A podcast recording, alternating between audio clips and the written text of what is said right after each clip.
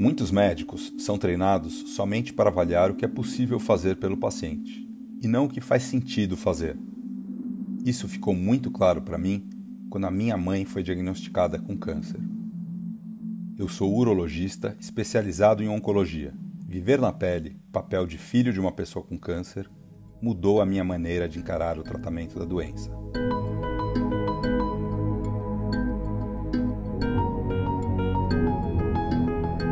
Fernando Corques está acostumado a lidar com o câncer. É o dia a dia dele como oncologista. Mas quando a sua mãe foi diagnosticada com um tipo raro de melanoma, ele se viu em outra posição. Em vez de médico, Fernando passou a ser acompanhante de paciente. Essa nova perspectiva impactou não só a vida dele, mas a de centenas de pessoas pelo Brasil através de sua atuação. Eu sou Geise Diniz e esse é o podcast Plenai. Ouça e reconecte-se. Eu vivi um dos piores dias da minha vida em 2016. Era um domingo ensolarado que tinha tudo para ser, na verdade, um dia gostoso. Eu estava no clube com a minha esposa e com meus filhos quando a minha mãe me mandou uma mensagem. O texto dizia mais ou menos assim: Acho que meu exame deu alguma coisa esquisita. Queria que você desse uma olhada. A minha mãe era bem direta ao ponto, uma pessoa mais de ações do que de palavras. Eu puxei isso dela. Junto com a mensagem, ela encaminhou o arquivo de um exame. Era uma biópsia do colo do útero que vinha com um diagnóstico de melanoma, um tipo de câncer de pele agressivo. Na hora eu pensei: tem alguma coisa errada aqui. Não, não é possível. Porque eu sabia que existia melanoma e sabia que existia câncer de útero.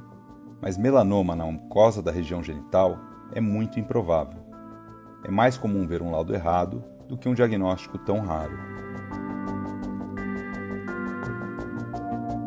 Quando eu cheguei em casa, entrei no site do laboratório e revirei todos os resultados da minha mãe.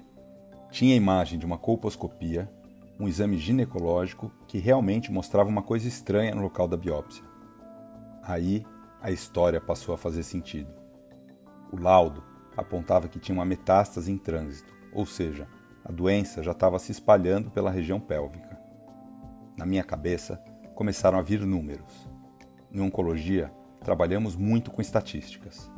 Uma especialidade complexa, e foi justamente isso que me encantou nessa área. O câncer não é uma doença só.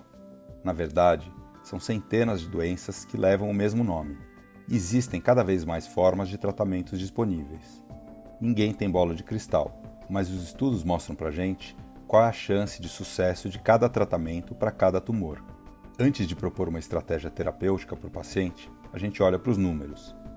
A grande maioria dos tumores que eu trato, como próstata, bexiga e rim, são curáveis. O câncer de testículo, por exemplo, tem mais de 98% de chance de cura. Só que a situação da minha mãe era diferente. Comecei a revirar a literatura médica sobre casos como o dela. É um diagnóstico tão raro que não tem muitos estudos a respeito. Mas quando eu fui cruzando os dados que eu encontrei, eu calculei que a chance de cura dela era de menos de 4%. Minha mãe tinha 62 anos. Era uma mulher independente com muita energia, que adorava o trabalho dela. Sempre foi uma pessoa saudável, nunca fumou. Praticou atividade física a vida toda muito antes de se falar em quinoa e chia, isso já era uma realidade na minha casa. Como uma pessoa relativamente jovem e com esse histórico podia ter um diagnóstico tão violento?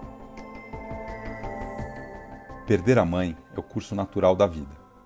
Mas ninguém nunca está pronto para isso. Eu não estava. Quando eu vi essa possibilidade no horizonte, caí direto no fundo do poço. Dizem que os fantasmas vêm à noite. Os meus me fizeram passar a madrugada em claro. Os pensamentos oscilavam entre o medo da perda e o medo do que a minha mãe teria que enfrentar. Eu imaginei todas as cenas do filme até o final. Na minha estimativa, a minha mãe teria uns 17 meses de vida pela frente. E foi cravado o tempo que ela viveu depois do diagnóstico.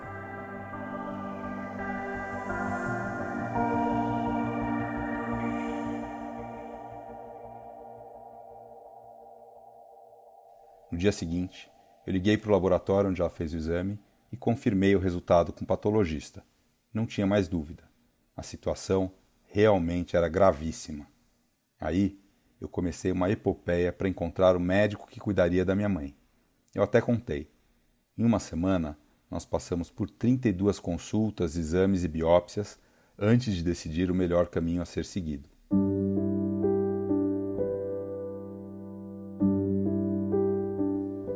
Nessa fase, eu me vi do outro lado da mesa. Em vez de médico, eu era acompanhante de uma paciente. E aí ficou nítido para mim que a medicina às vezes olha a doença e pensa em como tirá-la. Só que nem sempre essa abordagem é a melhor para aquela pessoa. Um dos médicos com quem a gente se consultou, por exemplo, sugeriu uma cirurgia mutiladora. Mas o fato é que aquela cirurgia não aumentaria a chance de cura e pioraria a qualidade de vida. Então, qual era o sentido? Eu tive o privilégio de entender do assunto, de conhecer os melhores especialistas e de pesquisar tudo o que tinha de estudo para essa doença no mundo. A estratégia que o cirurgião propôs não fazia sentido nenhum. A cura dependia mais da resposta das células aos remédios do que de uma operação ultra agressiva. A gente escolheu uma abordagem menos radical.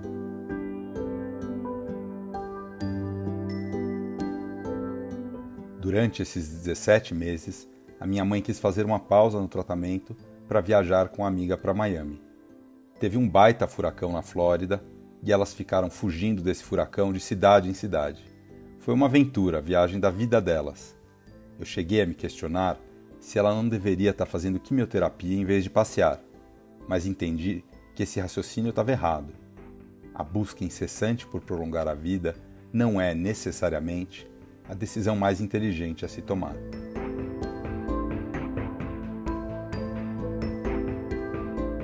O lado romântico do câncer é que tanto o paciente quanto as pessoas ao redor dele podem se preparar para a finitude. Nesses 17 meses, eu me aproximei da minha mãe. Eu sou acelerado, faço um milhão de coisas ao mesmo tempo. É uma característica que eu puxei dela. Então, se você pega duas pessoas assim, a chance dos dois estarem sempre ocupados é de 100%. Quando me deparei com a finitude da minha mãe, eu encontrei tempo para estar com ela. Nas sessões de quimioterapia, nós dois ficávamos sentados fazendo nada, que era raro antes. Nesses espaços de silêncio, surgiram as palavras. Foi um período em que eu refleti muito sobre a vida, sobre as minhas escolhas. Eu escrevia o que sentia e mostrava para ela. Ela ficava orgulhosa minha mãe sempre foi uma pessoa que me estimulou demais. Se eu dissesse, eu quero aprender a falar francês, no dia seguinte eu estava inscrito numa aula de francês. Com certeza eu adquiri muitas habilidades porque ela me empurrou para frente. Nessa época, eu tive a oportunidade de falar obrigado.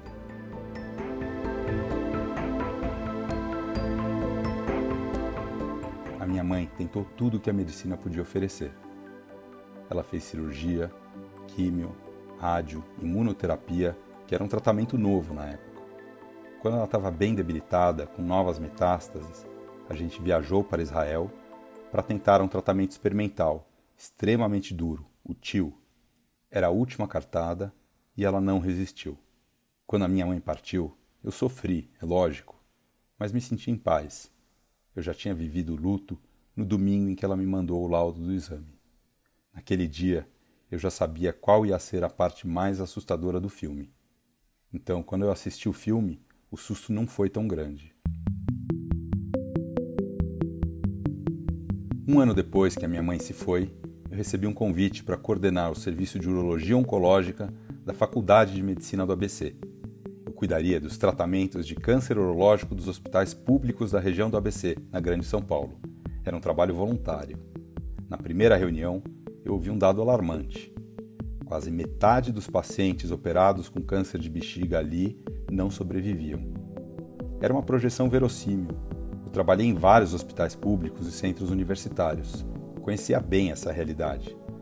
A minha ideia para mudar esse cenário foi criar um ambulatório e pedir para os hospitais da região mandarem para a gente as pessoas que precisassem ser operadas. Era uma espécie de quartel-general do câncer de bexiga. Os pacientes, em algumas situações, precisam coordenar químio, rádio, imunoterapia, cirurgia e mais um monte de exames e orientações. O câncer de bexiga, assim como o melanoma uterino que minha mãe teve, é uma doença de tratamento extremamente complexo, que depende de uma grande coordenação do tratamento. O sistema público é complicado, então as pessoas com frequência se perdem no meio do caminho. A gente começou a organizar esse fluxo, um conceito que hoje chamamos de navegação. Eu acompanhei a minha mãe nessa jornada e sei que ela é dolorosa, mas a trajetória fica um pouco menos sofrida se alguém te ensina para onde ir.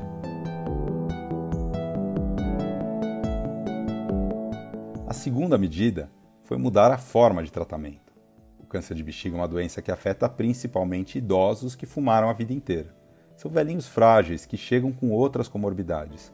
Muitas vezes, eles não resistem a uma cirurgia de grande porte. Uma abordagem radical não faz sentido nesses casos, assim como não fazia no caso da minha mãe. Muitos pacientes que há cinco anos seriam operados de forma tradicional passaram a ser operados de maneiras menos invasivas e os resultados foram muito melhores. Assim, nasceu o embrião do projeto Cabem Mais Vidas. No começo, eu era sozinho. Depois vieram outros urologistas, veio uma oncologista, aí chegou uma nutricionista, uma enfermeira, uma farmacêutica, uma psicóloga, fisioterapeuta. Hoje nós somos 12 profissionais de saúde, todos voluntários, além de muitos estagiários. Nós já atendemos diretamente 230 pessoas. A gente conseguiu reduzir os índices de mortalidade em mais de nove vezes.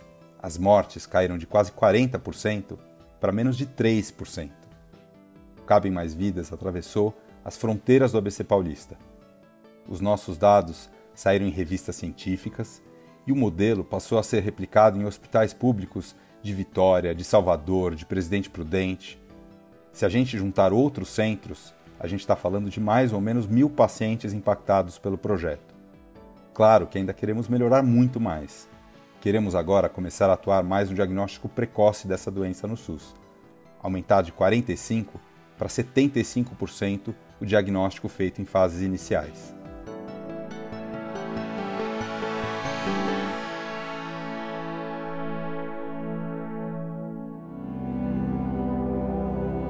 Uma vez, um amigo médico me perguntou: Por que você aceita trabalhar em lugares assim?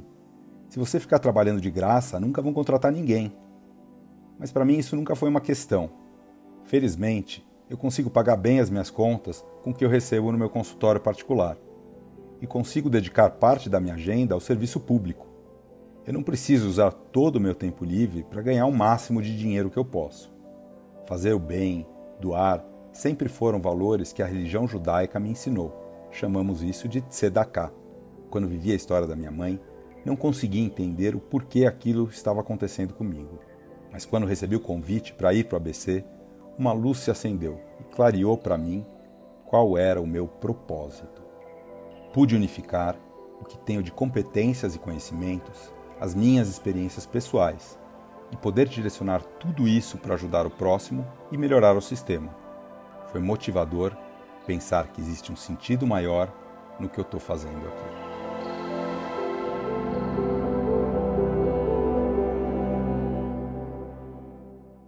Nossas histórias não acabam por aqui.